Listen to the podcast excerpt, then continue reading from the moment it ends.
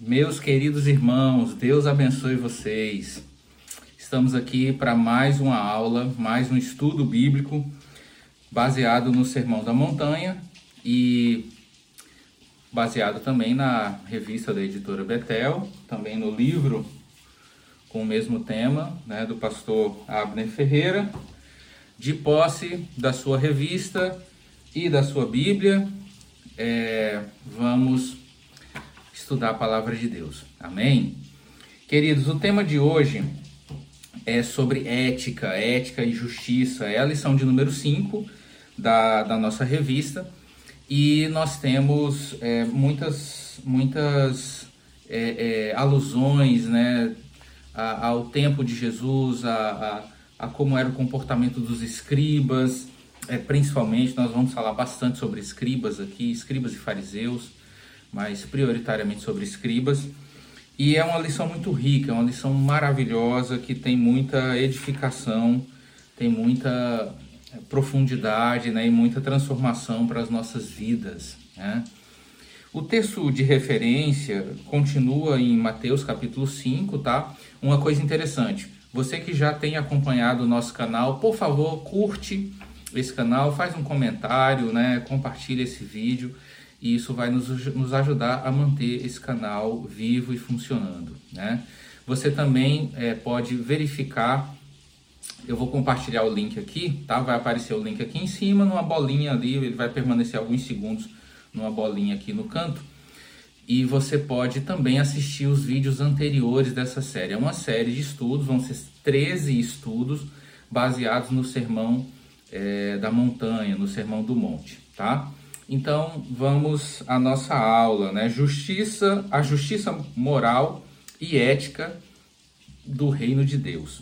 O texto é baseado em Mateus 5, do 17 ao 20. E logo de cara o texto já é muito profundo. Eu destaquei o, primeiro e último versículo desse trecho, do 17 ao 20, que eu achei. Todo o texto é maravilhoso, todo o sermão do monte é, é fantástico mas é, eu dou um destaque especial para essas duas, essas duas passagens, né, do 17 e o 20, porque foram as que mais tocaram meu coração, né. No 17, isso também ele repete alguns momentos na lição, não cuideis que vim destruir a lei ou os profetas, não vim abrogar, mas cumprir, né, esse é o propósito é, da, da graça, o propósito de Cristo, é, na, na sua missão aqui na terra. E no 20 ele diz: Porque é, vos digo que se a vossa justiça não exceder a dos escribas e fariseus, de modo nenhum entrareis no reino dos céus. Ou seja, o discípulo de Jesus precisa ter a sua justiça mais elevada do que as pessoas é, religiosas né, da, é, dos dias de Jesus, né? Os escribas e os fariseus. O padrão moral, o sarrafo é nivelado por cima. Então, o que Jesus está querendo dizer é que não basta uma religiosidade, uma espiritualidade superficial e focada nas obras, naquilo que é, é perceptível pelos homens para nós nos considerarmos justos ou santos. Nós precisamos de uma santidade mais profunda, que vem de dentro que vem do interior. Né? Então, é, vamos é, à, divisão dessa lição, né, dessa revista. Nossas lições sempre são divididas em três pontos principais. É, o primeiro ponto dessa lição diz: entendendo os preceitos da lei. O segundo ponto, os escribas e a lei, né? bastante foco na, na, em quem eram os escribas, nesse ponto 2, e finalizando com Jesus Cristo e o cumprimento da lei. Né? Nós temos esses três pontos e nós sempre fazemos o possível para acrescentar alguma informação adicional para você que é professor usar como é, material para sua aula. É, para você que é aluno e quer é, também aprofundar, conhecer um pouco mais, ser mais participativo na, na sua classe, essa lição também é para você, professores e alunos, né? Sejam muito bem-vindos a esse canal aqui, que Deus abençoe a vida de vocês. É, nós vamos também compartilhar é, é, no, no, link aqui não só as lições anteriores, mas eventualmente a gente pode fazer alusão a algum conteúdo específico, tá? De alguma aula específica para você acompanhar e aprofundar ainda mais, tá bom? Então vamos lá, entendendo os preceitos da lei é o ponto 1, um, né? É, e aí a gente é, toma por base aqui o, o, título da lição, né, que fala de justiça, é, de, de, ética, é, de moral. Então a gente precisa é, é, fazer uma alusão né, à, à, situação do mundo hoje, né? Como, como é a justiça no mundo, a justiça social, em especial o Brasil, né? Que é o lugar que nós é, moramos, né? Que nós vivemos. É, o que é justiça, né? O que, que a gente entende por justiça? Nós percebemos que em muitos aspectos, né, nós não vivemos em uma sociedade justa. É, o Brasil é uma das maiores economias do mundo, né? nós estamos aí no top 10 de economias do mundo, estamos na frente de mais de 170 países, somos mais desenvolvidos, mais ricos do que todos esses países, mas em termos de qualidade de vida, desenvolvimento humano, de é, é, baixa desigualdade social, nós estamos muito longe, nossos números são péssimos enquanto a nossa economia é muito pujante.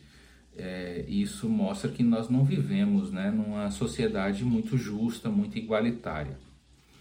E temas como é, criminalidade também nos, nos remetem a, nos, nos falam o quanto nós vivemos em uma sociedade injusta, onde a maioria dos crimes não tem solução, né? eles não são solucionados e as vítimas ficam é, desamparadas e sem o julgamento dos, dos criminosos, né? É, falando nisso, eu assisti né, recentemente uma, uma série em estilo de documentário que falava sobre a, o crime, né, o caso da, da Daniela Pérez. Né, até vi o nosso bispo, bispo Manuel Ferreira, é, dar um depoimento lá também. Né, um dos, uma das testemunhas era membro da, da, da, da igreja do, de Madureira, no Rio de Janeiro, e foi uma testemunha muito importante né, para o caso. É um irmão muito simpático lá, que deu testemunho, e o bispo Manuel Ferreira é, também deu uma palavra lá e, e ajudou, né, na, na medida do possível, na solução daquele caso. Né? Então nós vemos que é, é, um, é um caso raro né, em que a, a justiça foi feita, né? os criminosos cumpriram pena, né, pagaram a sua, sua dívida com a sociedade, apesar de ser é, o tempo né, de, de prisão na legislação brasileira é muito, muito reduzido. Né? Nós temos um teto que já não é muito alto, né? a quantidade de anos que uma pessoa pode ser presa, e com as progressões de pena acaba que um crime tão brutal, um crime tão grave como a morte de uma pessoa, um homicídio, é, faz com que a pessoa passe ali, né, poucos anos na, na cadeia e já entre em liberdade de novo, né? Até que ponto isso é justo, né? A pessoa que foi vítima, ela, ela não tem uma segunda chance, né? É, então é, nós não vamos polemizar, não é o foco da, da lição isso, mas nós vivemos em um país que a justiça é, é, é algo escasso, é algo carente né, no, nosso, na, no nosso dia a dia. Né? Nós vemos com pouca é, frequência né, atos de justiça sendo realmente praticados. Né? É, nós temos legisla uma legislação muito burocrática, e nós temos um legislativo também é, que na maioria das vezes é movido por interesses próprios e não por pelo interesse da sociedade, do povo brasileiro. Então, justiça é, é um problema para nós, né? Justiça é algo que nós vemos com, com raridade, com escassez, né? Mas há uma promessa maravilhosa para nós e para todo mundo, né? De que é, Cristo voltará e ele estabelecerá um, um mundo justo, né? nós viveremos, experimentaremos justiça de fato no, no reino de, de Deus, no reino de Cristo. Amém? Então, voltando aqui, né, é, ponto 1, um, entendendo os preceitos da lei. Né? Ah, no ponto 1, um, o que é uma lei e para que ela serve, né? Ele começa dando as definições aqui. Isso é, é muito importante. É para que serve a lei? A lei ela, ela regulariza uma sociedade. A vida coletiva, a vida em grupo, a vida em sociedade só é possível por causa das leis. Sem leis, é, realmente ficaria difícil o convívio social. Se cada um fizesse o que bem entende, sem nenhuma restrição, nós teríamos um caos, né?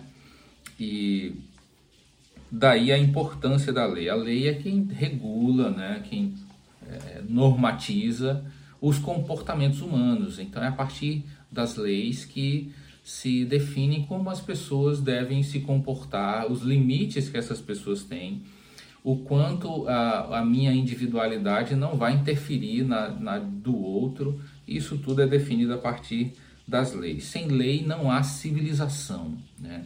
Sem lei é, nós caímos no, no, numa vida animalesca, né? Sem, sem controle qualquer. É, então são as leis basicamente que definem o que é certo e o que é errado. É, isso é lei.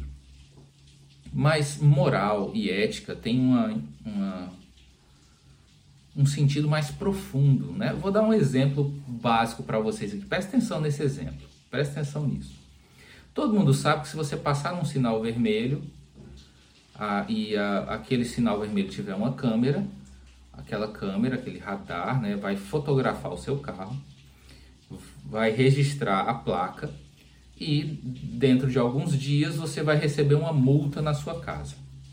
Isso é a lei. Você ultrapassou o sinal vermelho, você cometeu um erro e você vai ser punido, você vai receber uma punição por causa daquela infração. Né? Isso é lei.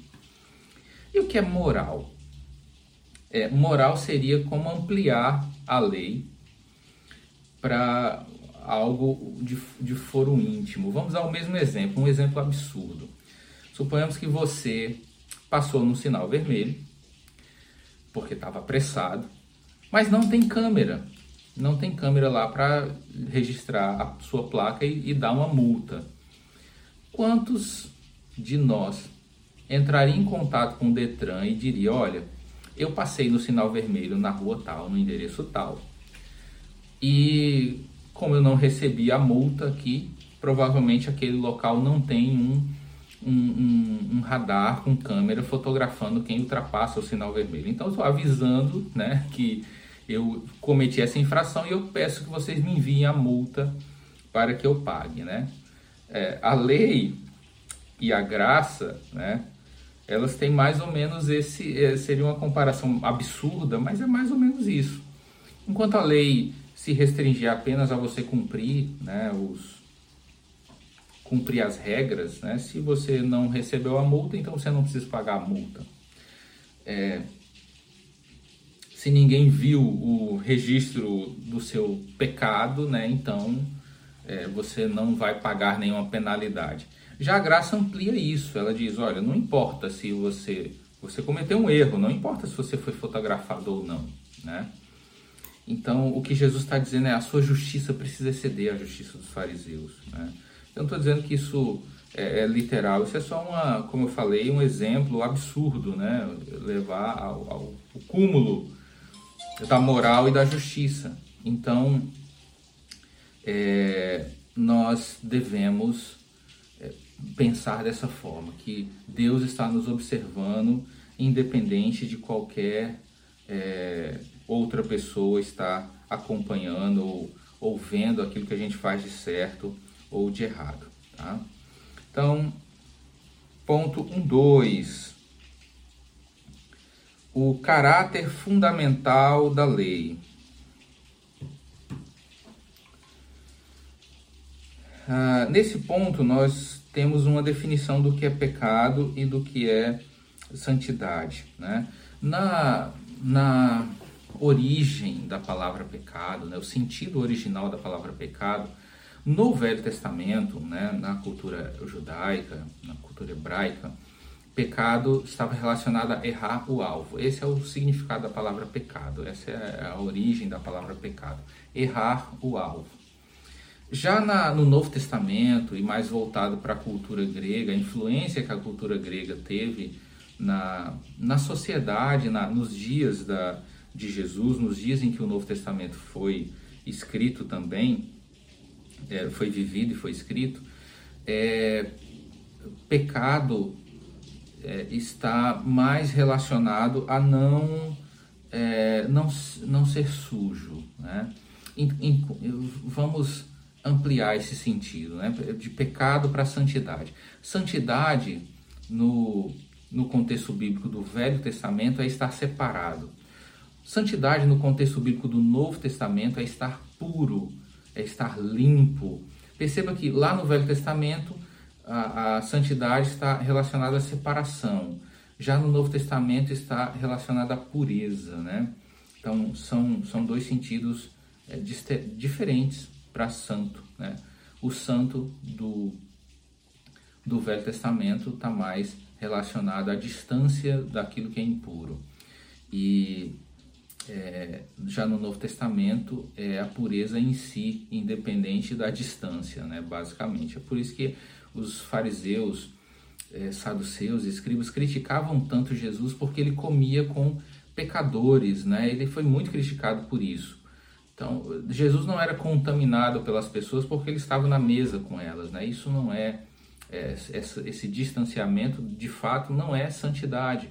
É, santidade está relacionada a você manter-se puro e íntegro, independente é, da sua companhia, independente do, do, local geográfico que você está. É isso que Jesus é, tenta ensinar né, no Sermão do Monte para os os fariseus e saduceus principalmente, né, que são os alvos é, maiores aqui de críticas de Jesus, inclusive no Sermão do Monte. Então, é, essa é a definição né, de, de caráter e de é, pecado, santidade. Então, é isso que fundamenta a lei. Né? A lei ela apontava para o pecado, ela aponta, olha, isso aqui é o erro. Necessariamente a lei não provê uma solução para o pecado. A solução para o pecado é, é concebida apenas em Cristo. Só Cristo resolve o problema do pecado da humanidade. Né? E é por isso que o texto, desde o início aqui que a gente tem falado, que Jesus não veio anular a lei, ele veio cumprir a lei, ele veio cumprir a lei por nós, né? ele veio cumprir a lei em nosso lugar, visto que nenhum homem conseguiu cumprir a lei na sua integridade como ela deveria ser cumprida. Apenas Cristo cumpriu a lei integralmente. Né? Agora no ponto 1.3, né, já entendemos esse conceito né, de santo, o conceito de pecado, que originalmente quer dizer errar o alvo, né, é, e aí isso não se restringe a pecado. O que é pecado? Pecado não está restrito apenas às, às questões de, de, do convívio social. Né? Na verdade, o pecado está relacionado também a, a o, o, nosso relacionamento com Deus. Nosso relacionamento com Deus, nosso relacionamento com os homens. Essas duas coisas é, é, dizem o que é pecado. Né? Essas duas coisas é, nos mostram o que é pecado. Então, ponto 1.3.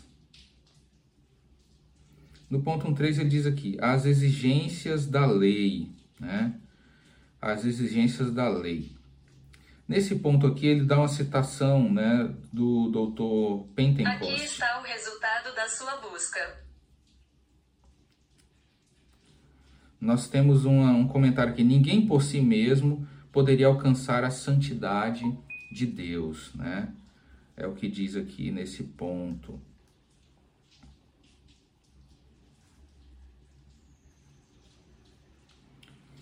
Ou seja, é, santidade não é mérito humano, né? Santidade não pode ser alcançada pelos nossos esforços.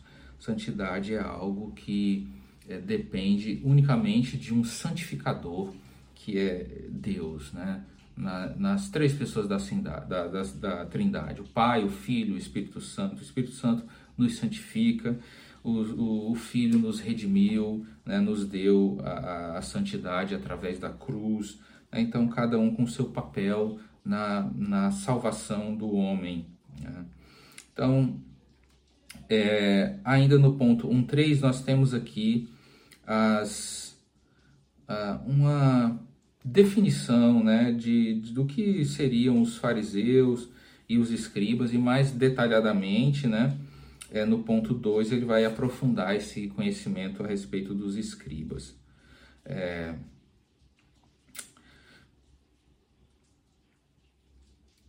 ele cita aqui Mateus 15, é, do 7 ao 9, também Mateus 23, do 1 ao 5.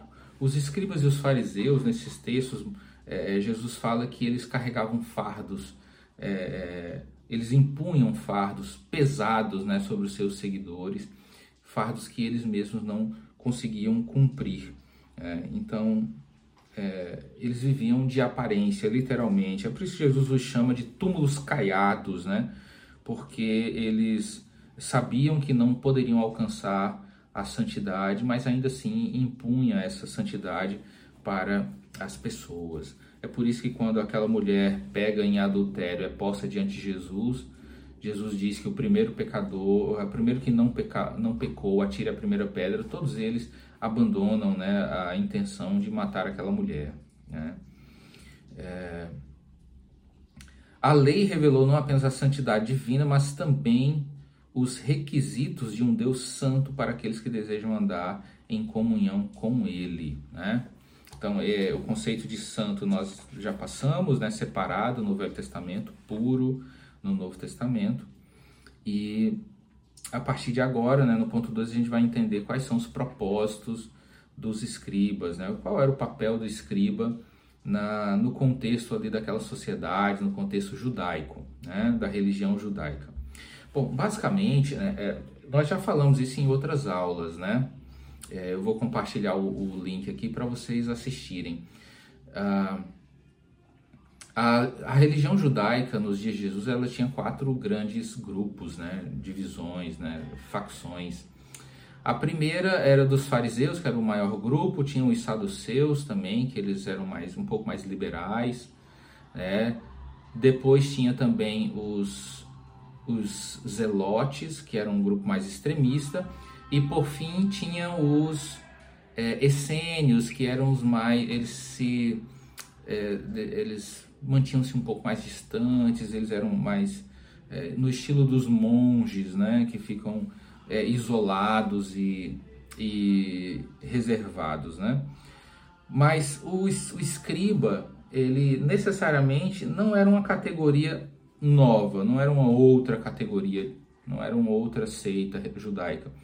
Na verdade, os escribas poderiam fazer parte de qualquer uma dessas quatro, é, desses quatro grupos de judeus né, religiosos. É, contudo, na maioria das vezes, os escribas eles eram do grupo dos fariseus, né? mas nada impedia que um escriba fosse saduceu, ou que um escriba fosse essênio, ou até zelote. Não, não há nenhum impedimento com relação a isso. Mas a grande maioria dos escribas eram é, fariseus. Né? Basicamente, a função do escriba, o escriba era um escritor, era um burocrata. Ele é quem escrevia, ele documentava não apenas uh, os textos religiosos, mas ele também documentava escrituras é, contábeis, financeiras. Né? Eles tinham era, era quem escrevia, eram as pessoas mais letradas, as pessoas mais instruídas e que ocupavam essas posições mais é, burocráticas é, que exigiam uma boa escrita, uma boa redação. No contexto religioso, eles é que faziam as cópias da Bíblia.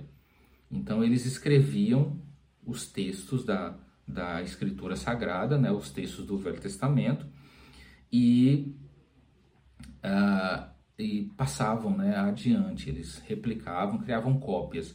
E há é, várias informações do zelo que havia nessa escrita. Tá? Toda vez que ele escreveu o nome de Deus, ele precisava tomar um banho cerimonial. É, se, o, se ele cometesse um erro na escrita, aquele aquela página né, tinha que ser destruída por completo, ele teria que fazer a página inteira de novo, não, não se admitia rasuras, né? Então é, havia um grande zelo né, dos escribas nessa escrita do texto sagrado, havia muito cuidado, né? Eles eram chamados também de mestres da lei ou doutores da lei. Em algumas, algumas passagens da Bíblia você vai encontrar essa expressão, né? É, então, aqui, né, né, do que eu acabei de falar, a gente já deu uma explanação no ponto 2.1, que é os escribas e as suas funções, né? O que, que eles faziam. E no começo né, da, da história de Israel, os próprios sacerdotes eram escribas. Depois acabou se tornando uma categoria à parte. Né? É, mas eles eram é, homens instruídos, homens inteligentes, homens letrados. Né? É, no ponto 2.2, a diferença entre o escriba e o fariseu. Uh, ele, nesse ponto 2.2, é, ele faz várias comparações. O escriba fazia isso, o fariseu fazia aquilo. Né? Digamos que é, entre essas é, características dos escribas e dos fariseus, a gente vai destacar algumas aqui. Né? Primeiro, é o, o escriba é quem redigia, era, ele era o profissional da escrita. Né? É, já o, o fariseu ele era o, era o profissional da fala, digamos assim. Enquanto o escriba redigia os textos sagrados, o fariseu passava os textos sagrados de forma, é, é, de, em forma de aula, em forma de palestra, em forma de pregação. Né? Então, é, eles têm características um pouco diferentes. Enquanto um é, escrevia, o outro falava. Né? Ele quem é, se pronunciava apresentando a lei. Os fariseus também tinham um papel de, de representatividade, é eles que representavam o povo. Quando é, o governo romano na época queria é, intervir em algum assunto particular né, da, da sociedade judaica, eles procuravam os, o sinédrio, que era composto, na sua grande maioria, por fariseus né, e alguns saduceus também. Então eles eram um tipo de representantes né, do povo, eles o sinédrio, literalmente, era como uma assembleia legislativa. Eles é quem realmente, literalmente, representavam o povo. Mas os fariseus eram um, um grupo que tinha a sua representatividade também. É, enquanto os escribas eram mais intelectuais né, e, e cuidavam mais do serviço da escrituração, eles secretariavam né, as, as coisas, uh, os fariseus eles tinham mais apego à instrução oral, né, a, a, ao ensinamento, à pregação. Né? É, enquanto os, os escribas eles faziam a, a, burocracia da escrita, dos registros financeiros, das ofertas, das doações, né? os, os fariseus eles cuidavam mais da negociação, né? do, da, da, do business, digamos assim, da, do, do seu grupo, né, da, daquela sociedade. Enquanto os escribas eram mais voltados para a intelectualidade, a interpretação, os fariseus eram mais voltados para a religião e para a doutrina propriamente dita. Né? Então, essas são algumas das características dos escribas é, comparado com os fariseus. Tá?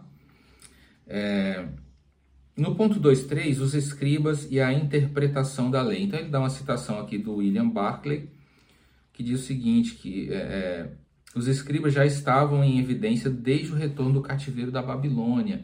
E aí ele cita aqui Esdras 7, 6, 11 21 e Neemias 8, do 1 ao 8.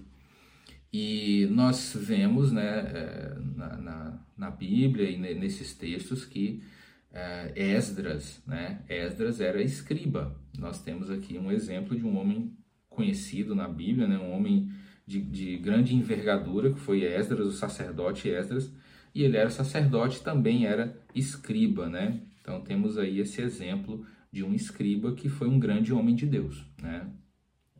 O Esdras, que participou ali ativamente, né, da, da volta do povo, né, da saída do cativeiro. É, havia uma questão né, que esse ponto 2.3 aponta.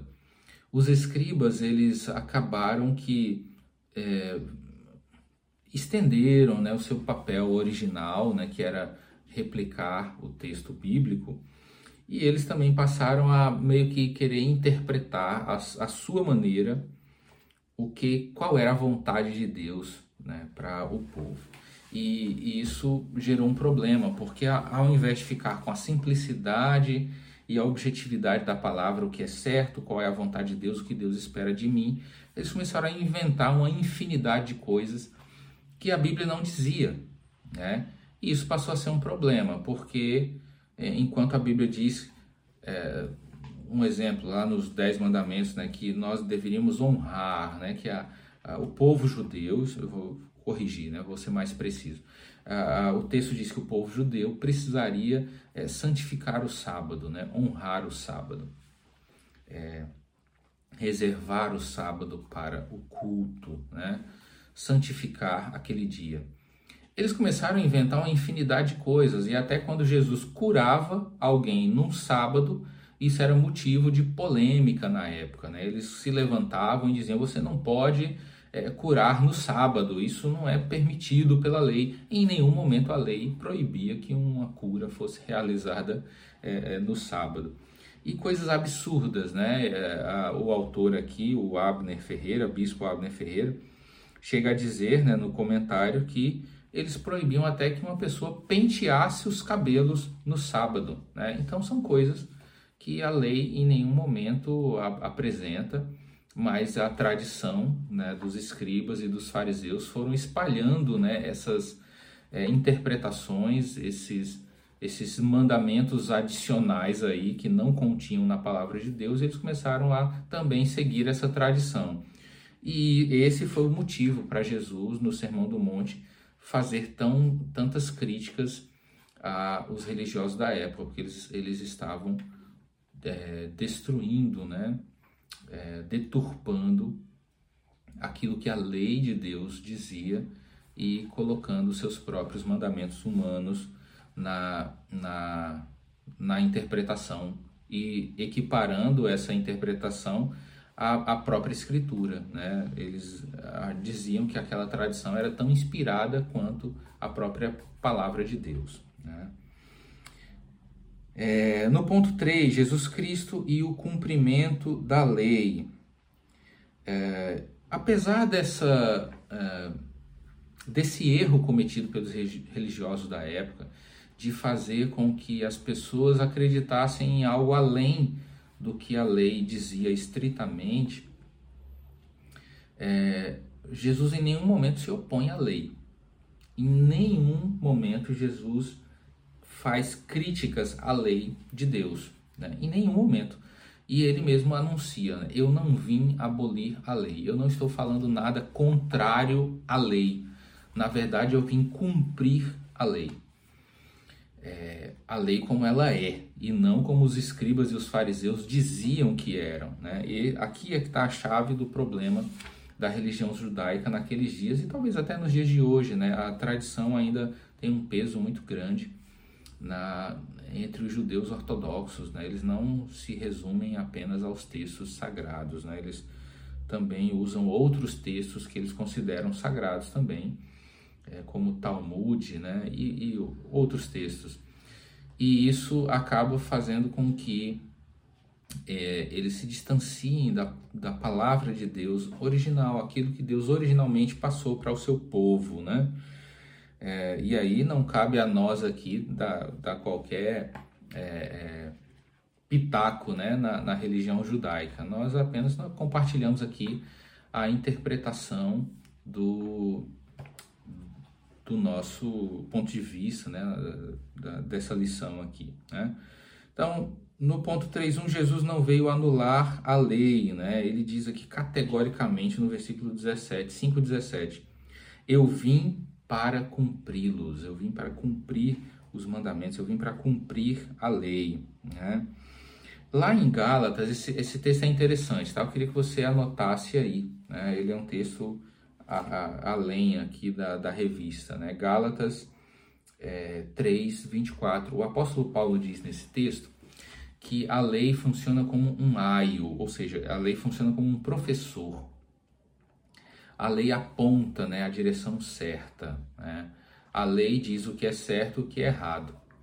Se, hipoteticamente, né, se decretasse uma lei hoje, é proibido usar terno azul e camisa branca. Então eu estaria sendo um infrator da lei nesse momento, né?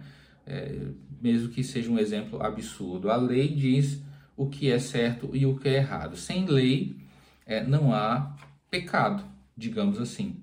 Se não houver nenhuma lei, não há nenhum pecado, porque não, nada estará sendo transgredido.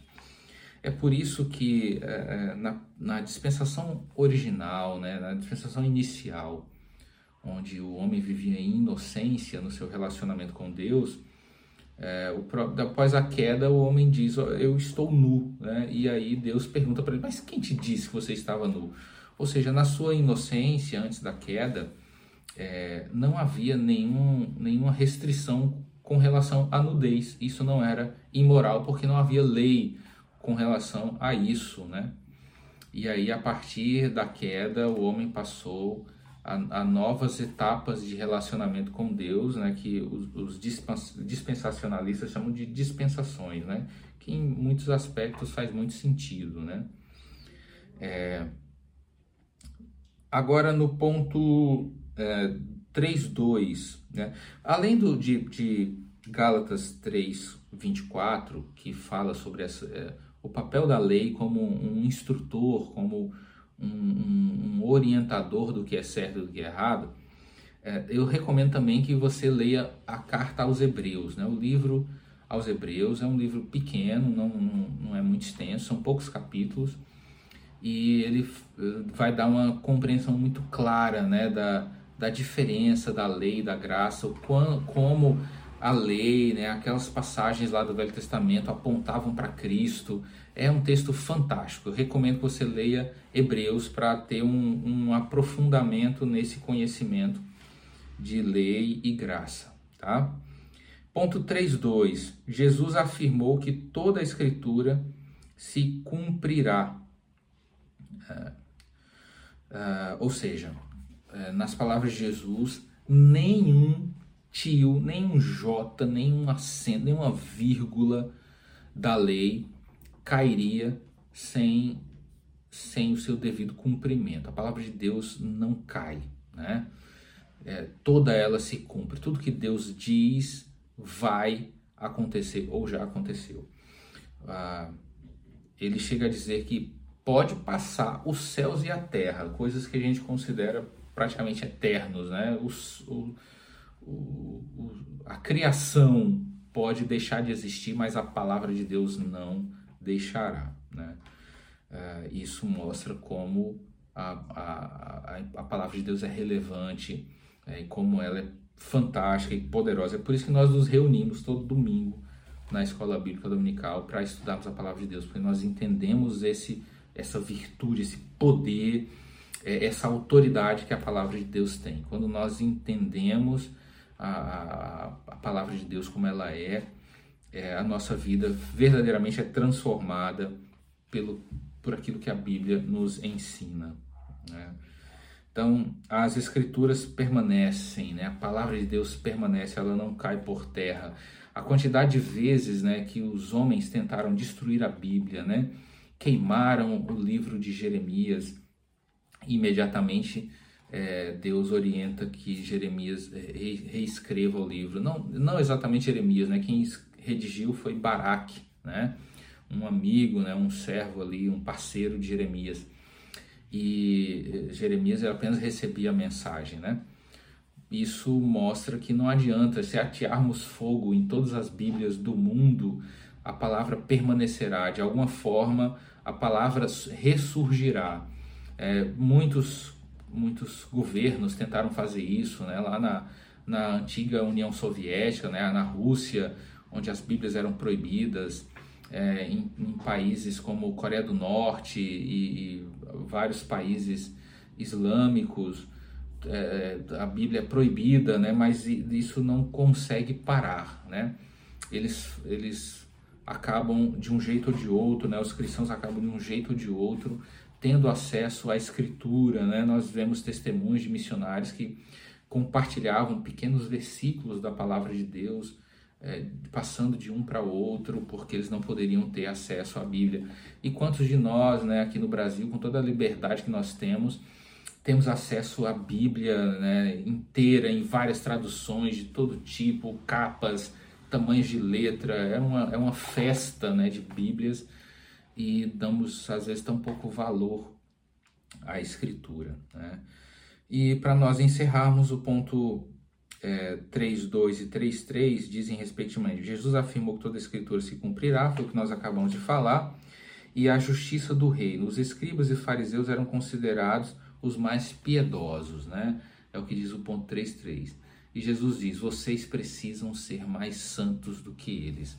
Vocês precisam ser mais justos do que eles. Se eles são o padrão de justiça, então a justiça de vocês precisa exceder a deles, senão vocês não entrarão no reino. Né? A, a nossa vida né, deve ser pautada na na palavra de Deus e na vontade dele, e não apenas em mero cumprimento de rotina, de tabela da doutrina da sua igreja, da sua denominação. O evangelho é muito mais profundo do que isso. O evangelho é uma vida nova, é um novo nascimento, né? Nenhum homem entra no reino de Deus por conta própria, como o autor diz aqui. Absolutamente ninguém pode entrar no reino de Deus pelo mérito próprio e sim apenas pela graça de Cristo, né, que vem por meio da fé, como diz Efésios capítulo 2. Então, que Deus te abençoe. Nós esperamos que essa aula tenha ajudado você e que é, muitas bênçãos de Deus venham sobre a sua vida. Amém? Que Deus te abençoe.